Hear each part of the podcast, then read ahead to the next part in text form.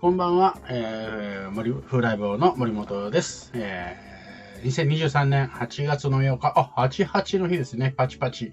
えー、パチパチパチパチということで、えー、88の日ということで、えー、今日立秋だそうですね。暦の上ではもう秋らしいですね。えー、でも、めちゃめちゃ暑いですよね。うん。なんか、8月、ね、この辺から、なんか逆に夏真っ盛りみたいなね、えー、イメージがあったんですけれども。いや、秋、秋なんですね。うん。はい。というわけで、あ、あやくさん、こんばんは。ということで、ありがとうございます。あ、お化けのなんか、マーク。そして、松崎さんもお化けのマークで、えっと、そこで遊んでないで、あの、あなた喋喋るスペースに来なさい。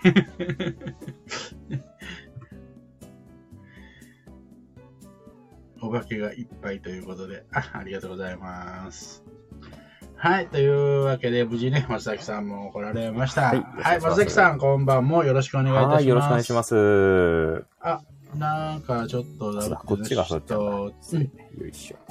こうですね。はい。これで大丈夫ですかね。お願いしますはい、お願いします。はい。えっと、暑いですけど、どうですか？溶けてませんか？いや、もう、あの、全然、あのー活発ではなく、本当にぐでっとしてますね。日々。あれこれなんだろう？ちょっと、私だけかな？えっと、ミュミュートになってます？ちょっと待ってくださいね。 Zoom の方。ごめんなさい、ちょっと待ってくださいね。 Zoom が。いや、 Zoom はミュートにはなってない。なってる。あこれ、ね、僕の方がおかしいのかな。これ、えっと、みんなはちゃんと聞こえてるの？私だけが二重に聞こえてるのかな？リちょっとなんか、はう、あのう、ん響いてる。エコーが、エコーになっちゃってます？エコー、あれ、ん。なんでだろう？スピーカーの方。あ、でも、あの、だい大丈夫です。俺の声も聞こえてやってるな。あ、そうなんですか？ちょっと待ってね。なんかおかしいな。まあ、えっ、と、あ、これ、ね、こういう話をね、すると、なんかこう、トラブルがね、なんかさテレビとかでも起きるって言うじゃないですか。夜中ね。あ、はいはいはい。うん。あ今日の、今日のテーマなんですけどね。今日のテーマ、怖い話って、あの、松崎さんにね、怖い話って言われて、な、何の怖い話なのかなと。ええで、そうして、どっち、どっちの方、どっちでもいいんですけどね。あの、あの、愛してたら、今ちょうど、あの、私だけかな、松崎さんの声が二重に聞こえると二いうね。重に聞こえる。エコー、エコーのように聞こえる。ええそうなんですね。一応ね、あれなんですけどね、あの、パソコン側の方はこっちのマイクは切ってるので、あのー音は、ミュートにはしてないんですけどね。ミュートうんうん。こう、こうすると音しないですもんね、もうね。あ、こうすると、あの、全然エコーなくなくなあ、あ、りました。この方がいいか。すみません、失礼しました。こっちの方がいいですね。あ、だ大丈夫ですか？はい、大丈夫です。すみません。、あお化けはいなくなったみたいです。失礼しました。というわけでね、早速、アイハクさんがいろいろ煽ってくれてますけど、えっと、今日のテーマね、あの、怖い話ということで、松崎さん、なんかあの、な、何の怖い話ですか？いや、もう、あのー、なんでも僕は怖い話が好きなんですけれども、もちろん、えあの、あのー、心霊現象的なのも好きですし、ー、例えば、あの、もちろんそういうのがあれば聞きたいですし、森本さん、あの、あれじゃないですか、えっ、と、日本有数の、てか、日本最大の歓楽街で働かれたこともあるじゃないですか。うんうんうんうん。ああいうところでの人コアとかね、面白いかな。ああ、ああ、うん。なるほど。ねえっと、じゃあ、あの、ビジビジネスというよりはもう今日は関係なく、もう普通に夏なんで。怖い話っていうことでいいですか？ええ僕まあ、は、ビジネスでね、怖い話っていうのはね、例えばこう資料、一週間かけて資料を作ってて、いきなりなくなったとかね、上書き保存してゼロになったとか、もうそんな恐怖はいくらでもありますけどね。ありますよね。それは確かに。ありますよね。恐怖しかない。で、大事な、大事なプレゼン控えてる時に限ってパソコンが壊れるとかね。うんうんうんうん。頭真っ白になりますよね、あれはね。えー頭真っ白でむ今今でこそなんか自動的にね、ええあのソフトがこう、なんていうの？あの、保存してくれるんですけどね、昔はもうそんなのなかったですからね、うんもう何回やったことかね、うんうんえーそっち系の話かと思ったら、そうじゃない、もう本当に夏の階段とか、あの、はい人の怖い話ですね。いいですね、たまにはそういうのもね。はい。ビジネス上の声話も面白いですけどね。確かにね。えそっちの系の話、あの、いわ心霊とかお化け系の話も好きなんですか？ー大好きですね。もう、あ、そうなん暇、ですね。暇があるとというか、作業中も大体怪談話ばっかり聞いてるというのが、最近のなんか、ルーチンというかね、なりつつあるという。なるほど。ええじゃあ、あの、ストックはいっぱいあると。明ー日のバタバタラジオも確かそうですね。怖い話にしちゃったんで、ねはいえいいですね。えいやいや、ストックか、これがね、あの、人から聞いた話というか、そういう、え YouTube とかであるような怪談はいっぱいあるんですけど、自分自身の体験があんまりないわけですね。怖い話っていうのが。うんうんうんそうね。でも、その自分のね、体験した話なんていうのはね、あんまりやっぱりないですよ。あの、それこそね、その、例えば、霊感があって見えたりとか、うんうんね、感じたりとかってする人だったらいいですけど、で、進んでなんかそういう心霊スポットとか、いわゆるうんうん行ったこともあるし、昔ね、若い頃行ったことはあるんですあるんですよ。か？はうん。で、もうとっておきのその話はあるんですけい。ど、うんあ、という言ってるうちに、なんか小沢さんが来ていただきました。お小沢さんあーありがとうございます。あ小沢さん、こんばんは。早くさん一人じゃ怖くて。別に、そばに小沢さんがいるわけじゃないでしょ。今、大阪の実家でうろうろしながら聞いてます。あ、小沢さんって大阪なんだ。そう、実は関西弁っていうね。そうなんだ。なんか、結構付き合い長いですけど、全然知らなかった。えー、あ、そうなんですよね。意意外、なんか意外。うんえー、あ、なるほどね。えー、小田さんあんまり関西なまりないですもんね。うん。そうですね。お話をする限り、全然、あの、大体わかるんですけど、私も関西人なんで、はいなんか、あの、ちょっとした、こう、ニュアンスとかね、あの、イントネーションとかで、うん、あのー関西の人は大体わかるんですけど、小沢さん全然気づ気づかなかったですうんうんね。うん。私も関西、あの、言葉で関西人ってバレることはほぼないんですけどあ、、そうなんですね。うんうん。いや、あの、そういえば僕、森本さんが関西出身ということを忘れてました、今。もううん そうです。全あのー然その印象なかったです。え帰ったらめちゃめちゃ関西弁ですよ。そう、私もね、あの、実家は、えっと、あの、母親ともね、一緒に暮らしているのえで、え母と、えっと、妻と子供と暮らしてるんで、母親とはもう100%関西弁で喋ってあ、ます。そうなんですね。あの、はい。結構、一番最初に勤めてた会社が、いろんな地方から会社、あの、みんな入社してる人が多くてですね。で、うんうんあ、の、九州から大阪から北海道からってなんかいろいろ皆さん来てたんですけど、なんか、東東京の会社東で。京の会社、うんうんあの本社が東京にあって、僕その時は、あの、うんうんえっ、と、松本の工場だったんですけどね。あの、長野県の松本で。四国の四国うんうんあ、あ、ごめんなさい。えっ、とね、えー四国じゃなくて、えっ、と、あ長長野県の松本ですね。あははいい。あのーいわゆるその方言が、鉛が残る人と残らない人ってやっぱりうんうんいて。で、うんうんあのー残りまくってる人がやっぱりいてですね。うんうん。九州の方だったんですけど、あの、で、なんか標準語の話になった時に、その九州の方が、あの、いや、おい、標準語やけんねって言ってたっていうのが、一番僕の中で怖かったですね。それ怖い。それ、本気で言ってるんですよね。結構本気で言ってるんですよ、目がマジなんですよ、なんか。嘘をつけみわ。かる。わかる。う んそうそう。でも、そうそう、さっきね、えっ、と、松崎さんが言ってくれたように、ね、私、えっ、と、和歌山の、和歌和歌山県出身で、田舎からこっちに出て、19の時に出てきて、それこそ日本一のね、まあ、アジア、その当時はアジア一のね、うんえーバブル期の歌舞伎町というところでね、うん。あ、あの勤めてて、まあ、あんまアルバイトなんですけどね、うん。えー夜水商売で、えーやってて、まあ、怖い話っていうとね、そういっぱいあるんですけれども、うんそそっち系の、ええ。ね、あの。話はあるんですけれども、ええはい。あの私がこっちに来た時、まだ当時もうよ、それこそ、えっ、と、30年もぐらい前かな。だと、今でこそ関西弁とかって割ともう普通に使ってる人多いんですけど、当時は、あの、めちゃめちゃ、なんかこうね、好き嫌いがね、うん激しいんですよ。で、えーで、一応客商売なのでう、んで、私はもう、個人的にはもう、なんか、東京の言葉っていうか、標準語というか、うん東京弁というか、それを喋るのが嫌だったんで、個人的にはもう関西弁で通そうと思って、ずっと関西弁で言ってたんですよ。でも、で、えーお店でもそれをやってたんですけど、中にお客さんでめちゃめちゃ嫌う人がいたんですよね。関西弁を。で、あ、それはダメだと。うんあの、アルバイトとはいえ、うんうん客商売だと。うんうんで、お客さんが嫌がるって分かってることを続けちゃいけないなと思って、はいはいはいそっから100%直したんですよ。偉いですね。すごいですね。だから本当に、あの、喧嘩するのもね、えっと、こっちの言葉でできますあ、すし、ごい。へうん。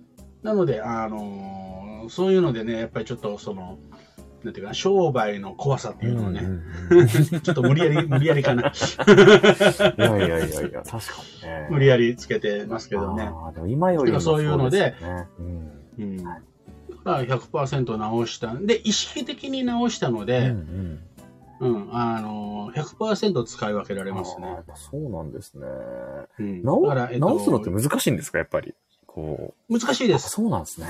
あの。ね、えっと、なんていうかな、イントネーションが難しいですね。例えば、区役所って、こっちで言うはいと区役所じゃないですか。はい。向こうの言葉で区役所なんですよ。区役所。うん。あの、発音、発音で言うと。はいはいはいはい。だから、同じ言葉なんだけど、イントネーションがちょっと違うやつはすごく難しかったです。ああ、確かに。なんか、一個一個覚えていかなきゃいけないようなね、感じもありますよね。そうなんですそうなんですあだから、全く違う、なんとかやねんとかっていうちゃうやんとかっていう言葉が違うものは違うじゃないですかとかって簡単に直せるんですけーど、日常会話の同じもののイントネーションがめちゃめちゃ難しかったです。ああ、そうですよね。うん。うんうんなので、えっと、意識的有能レベルで直しました。すごい。そうするとええ、それを使っていくと無意識的有能レベルになりました。無意識ですもんね、完全にね。はい。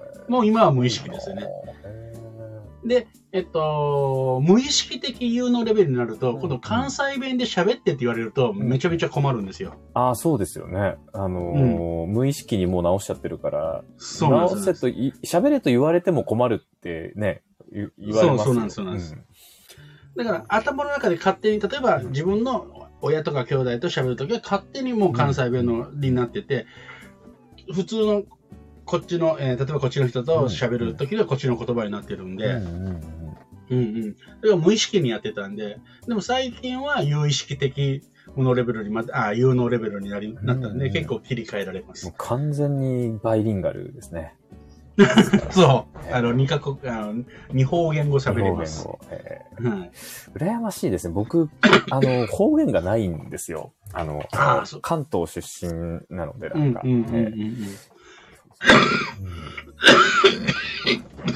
で、ギリギリあるっちゃあるのが、あの、ギリギリ方言と言っていいのかわからないけどっていうのが、うんうんうん僕あ、の、横須賀とか横浜とかが長いんですけど、うんうんうんあ、の、スマップの中井くんの喋り方わかります？はいはいはいはいはい。じゃあね、だべっていう、あうんうんうの、ん。てか、ダメって言うって言いますよね。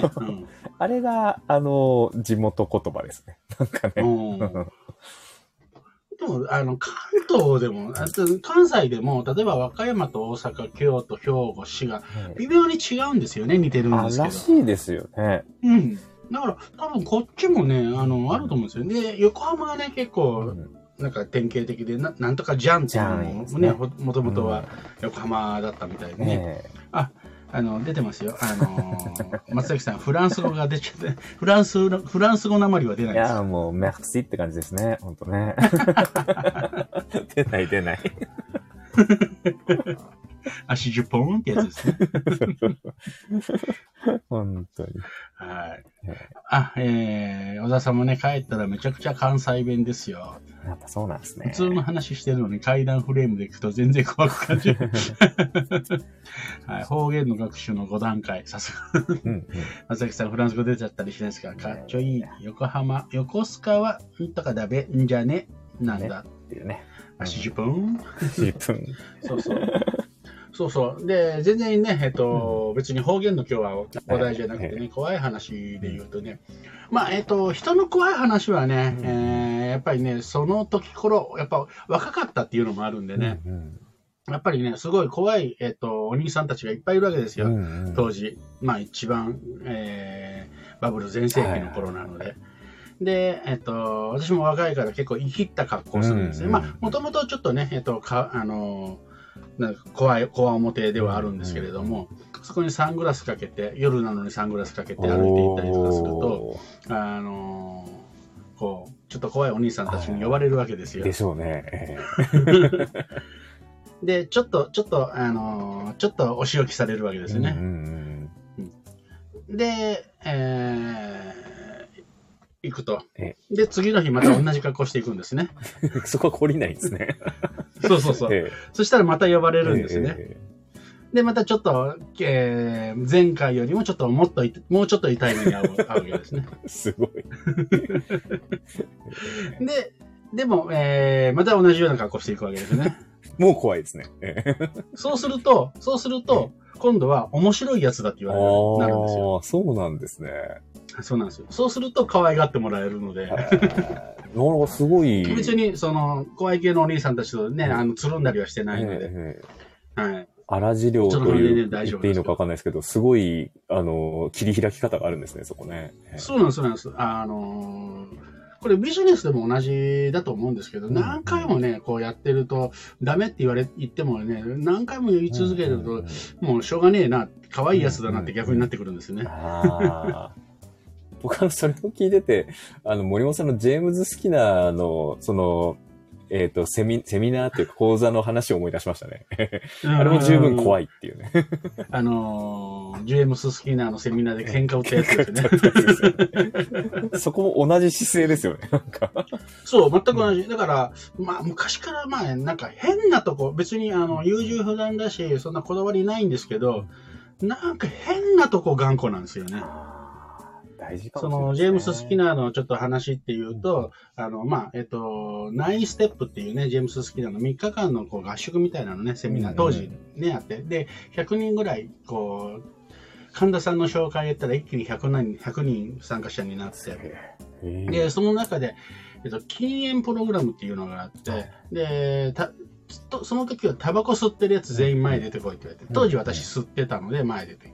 で、いろんなプログラムやって、しんどいプログラムやって、えーもうタバコやめるかって言って、みんなやめます、やめます、やめますって言って、その喫煙者のを禁煙させるという、うんうん。まあそういうプログラムがあったわけですね。で、その中で私一人がやめまあややめないって言っちゃったわけですね。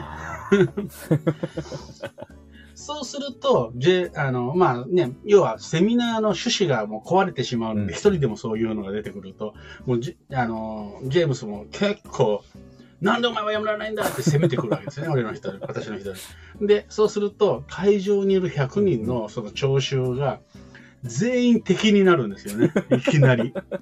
何のために来てんだ決断できないんだったらとかって言って、ボーっと攻められて、あれはね、確かに怖かったです。怖いですよね。怖い。もう集団心理というか、まあ、暴徒化って、ね、あの、たまにデモとかして、暴徒化ってなるけど、ああの雰囲気は、だろうなと思いますもん。一瞬殺されるかと思いましたもん。でもそれぐらいでも禁煙するとは言わない、あの、森本さんも相当怖いですよね。で、でもね、カチンと来ちゃったんですよ。えなんでお前決断できないんだって言うけど、いや、け禁煙するかどうかは、俺が決断することであんたに言われて、言われて決めることじゃねえとかって言っちゃったんだよから余計なんですよ。火に油を。そうなんですよ。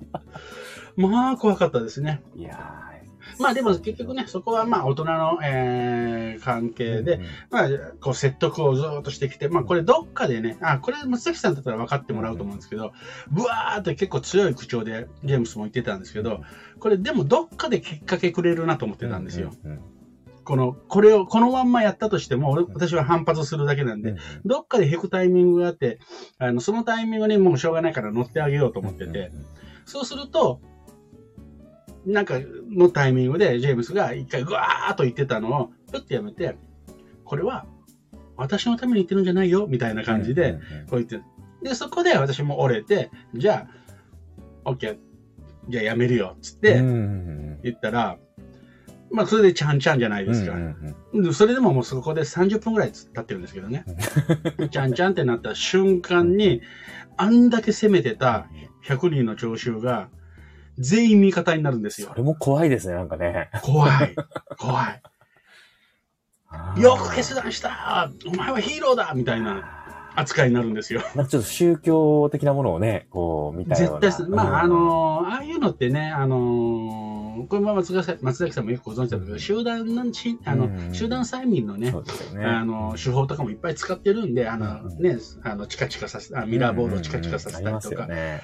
ライトをパッパッパッパッってね、やって、あの、なんていうの？あのー瞑想、瞑想状態じゃなくて、うんうんなんだ、トランス状態みたいな感じね。トランス状態にね、ねなりやすいようにして、うん。自分の言うことを聞くみたいなね、そういう手法も使っているので、一瞬で変わるっていうのはそんな感じでしたね。それの、その変わり身も怖かったですね、人の怖いですよね、なんかね。うん。だからやっぱり人が一番怖いんじゃないかな。まあ、やっぱり僕、多分、同じ場にいたら辞めるって言って出た瞬間に捨てそうですからね。うん。うんあの、それでもいいと思ったんですよ。まあ、ここ、ここね、まあ、大人だから、上っ面だけ、だから、みんなそうだと思うんですよ。うんうんそこの場合はやめるって言って、別に帰って、ね、その日だけやめればいいわけその2日間ぐらい、あと残り2日間ぐらいでね、いや、なんか、あの、そ、そこで、なんか、芯を通せる森本さんの凄さもね、こう、僕は、いや、いいなって思いますけどね。あのね、これが神通すとかじゃなくて、ただの天の弱だから厄介なんですよね。なんか信念があって、これだけは譲れないとかって言うんじゃなくて、ただの天の弱で、ちょっと行ってみたみたいな。天の弱も突き通したら、あの、芯ですよ、もう。でも、あのーね、プログラムを途中であれして、すごく伸びちゃったんで、あの、皆さんには迷惑かけましたけどね、うん30分に、3、40分、それで、私のために、あの、止まりましたから、プログラムが。でもなんかいいお土産話にね、みんななったかもしれないですけどね。うん。と思うんですよね。うん。ほら、お前、面白かったですよ。面白いですよね。そういう怖い世界とかね、怖い話がね、意外とあったりってい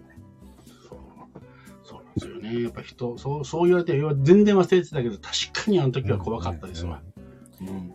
その、こう、攻められるっていう、あの怖さと、あの、変わり身の速さっていうか、え今までが大悪党だったのに、いきなりヒーローになっちゃうんですよ。怖いなー うん。だから一瞬で、一瞬で100人の敵も作れるし、一瞬で100人の味方も作れるんだなっていうのを体験したですね。ある意味ゾクゾクしますね。それねうん、本当に。ああ、いい、いいの思い出して、またどっかの話のネタに使おう。そうですね。あの、怖い話としてね、どこに使全然あの忘れてましたけど。そうそう。あのーまあ、本当のね、えっと、稲川淳二風のその階段関係の怖い話っていうと、うんうんまあ、えー最後にね、その、松崎さんが好きだっていうんで、その話をね、ちょっとしておくと、もうね、えっと、25、6だから、本当3、40年前なんですけど、はいえーっと、30年ぐらい前か。あの、まあ、私、えっと、まだもちろんその頃は、えー若くて、あの、あれして、バレーボールチ、あるバレーボールチームにね、うん。えー入ってて、まあ、そこで仲良くしてた先輩とか、一個上の先輩とかに行って、で、よく、えーその先輩のうちに泊まりに行ってて、私が車出して、えー泊まりに行ってたりして、で、よし、5人で、この若いね、えー男、女とかで遊んでたりよくしてたんですけど、その時に、多分ね、えっと、その先輩が言い出したのがね、その246をうんうん。ずーっと行くと、あの、奇妙な看板があるんだって言い出すうんんですね。はいはい。で、で、それなんて書いてるかっていうと、もうこれ言うだけでもうゾクゾクしちゃうんですけど、うん看板に、あるちょっと、ちょっとしたこう、山道のカーブのところに、もう死なないで純一っていう看板があるんだと。怖っうん。もうその言葉だけで怖いでしょ？え、もう嫌ですね、なんかね。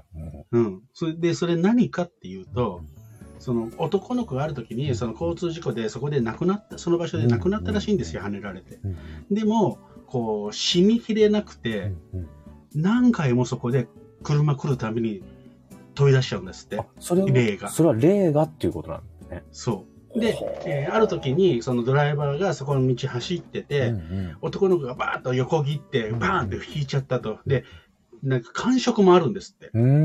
あ、引いちゃった。で、完全に見えて、あ、はいやっちゃったって思うんですって。うんうんで、バッて、あーって降りて、さ探してもうんうん誰もいないんですって。えでも完全になんか当たったという感触があったかえら、ドンっていうようなもう。けはいそう、警察に電話して、うんうんすいません、ここで、なんか子供をね、ちょっと引いちゃったんだけど、なんか見当たらないんですって警察に電話したら、あ、またですか。あ、またですかなんだ。うん。で、それで後で聞いたら、うんうん。そこでやっぱり何回も死にきれなくて、そこで出てしまうんで、っていうのがあって、うんうん、で、そこでその地元の警察とかが考えて、うんうん。そこの看板にうん、を出したもう知らないで11警っていう察が看板を、出してるんですね。そう。えっていう看板があるんだよって言ってて、これ、うわーと思って、もうその言葉だけでも怖いじゃないですか。で、で、それ実際にあるんだよって言って、うんうん一回見に行こうかって言って、本当に行って、た、確か246だったと思うんですけど、はいずーっとちょっと山の奥の方で行ったら、実際にあるんですよ。あるんですね。そう。で、しかもなんかねう、んちょっと上の方うんにうんちっちゃい看板で、あの、スナックのネオンみたいな感じの、うんなんかね、紫、ちょっとね、薄紫色に白い文字なんですよ。へえ。で、準一の準っていうのが、ん準優勝の準なんですはいよ。はいはいはい。ええに準じる一なんではいはい私なんか、なんか勝手に、あのーなんていうかな、純粋の純って思い込んでたんで、あ、この字なんだって、までも怖ーと思って。ルですね、実それ。リアル。で、実際に、もう、それ見、見に行って、で、ちょうど見に行ったところの、行くところが、結構細い道で、山道で、左側とかが竹林なんですよ、真っ暗な。うんうんうんまあ、これまた夜中に行っちゃったんですよね。いやー、まあ行くなら夜中ってのはね、ありますけど、確かに怖いですよね。うんもう、で、と、こっちが竹林でね、うんめちゃめちゃ怖かったですね。へ私がそっち関係で一番怖い。まあ、実際に見たとかではないんだけど、一番怖くて、本当にその看板を見に行ったかうん、ら、うんうんもうこのフレーズがなんか嫌じゃないですか。もう死なないで、いやーね11って。警察にしては結構えぐえぐい表現をそのまま使ってるなという。だよね。よっていうのがね、最後に一個ちょっとぶっ込んでみました。よくあのーそのちょっと似た話でよく、その自殺した人が、あのーその、まあ、お亡くなりになられて、例例になると、その、うん同じことを繰り返すとかね、言いますようんね。うん。その飛び降り自殺をし続けるみたいなね、いんうんうんううん。こと、死んだことに気づかないまま、うんそのまま死に続けるみたいな、うん、っていうのありますけど、やっぱりその跳ねられたところで跳ねられ続けるっていうのもね、なんか。ああ、同じようなことがやっぱあるんだなっていうね。ねで、ね、言葉だけじゃなくてちょっと看板出てるというね。うん、物が残ってるのが怖いですよね。怖い。うんめっちゃ怖かったです。うんだから初めてそういう、あのー怪談物とかって、そんな好きでもないですけど、うんそんそこまで、まあまあ怖いけど、まあまあって感じだったけど、うんもうそれだけはちょっとね、もう忘れられないぐらい怖かったんで、うん。今でも覚えてます。でもなんかちょっと、あの、聞いてて思ってしまうのが、その、警察が看板をわざわざつけるっていうことは、多分ないんじゃないかなと思ってしまうところがあって、うんあの、しかも人の名前もつけてってなると、まあ、場合によってはどっかからクレームが入ったりとかしかねないから、さすがにやらないだろうなって考えたときに、そうするとうん。何かその看板を見ておひれはひれついてっていうことだったり、そこで本当にそういう、あの出来事があって、こうなんじゃないかっていう推察がすごいされてるって考えると、うんうんうんなんか、もっと怖い理由で看板置いてあるんじゃないかなとか思っちゃったりとか。うんまあ、もしかしたらその看板自体は警察がつけたものじゃないかもしれないですよね。うんあの私がそう勝手に思ってるだけで。か、確かにあの、うん現実問題で言うとそういうのが警察がうんその看板をつけるといろいろねえっと変な問題が起きそうですよね。うんうん。そう、だから、うんなんか、むしろ例えばご遺族の方がその看板を置いたとかだったらもっと怖いなとか。うんうんいやでもねその可能性はあると思うんですよ。ねあのいやそだけど、ですね。怖かったな。あの、で結構ね、結構なんかね、うんうんあのーそうそう、書体もね、結構なんか、楷書体、あの、その、うんうんうんじゃなくて、結構ね、あの、怖い字なんですよ。ああ、そうなんだ。そその、なんていうかな、その、うん、書体が。いやー、なかなかですね。なかなか、なかなかお気に召していただけましたでしょうか？かりぶっ込んでいただけて、ええ いや、今日は怖い話尽くしをいただけて、ええありがたいです。すいません、なんかもう本当にいやいや僕の、僕のなんかわがままに付き合っていただいたような感じですけども。いや、よかったです。ありがたいでちすょ。っとあのね、えっと、松崎さんにお世話になってるんで、ちょっとでも満足してもらえれば。大満足です。ありがたいです。ねえーと、ちょっとやってみましょうね。はい。えっ、と、足10本のところこう、集団催眠っていうものが世の中にある。そうです。集団催眠はね、うん結構、結構ね、ありますよね。うんあの、壺の販売とか、布団の販売とか、布団ね、あるかも。うんああ、あの、集団催眠の、あの、両方のあれかな。あのー集団催眠のさっきちょっと出てきた、あの、光を明滅させたりとか、うんうんうんあの、音楽かけたりとか、いろいろあったうんじゃないですか。あれの一番わかりやすいのってパチンコですよね。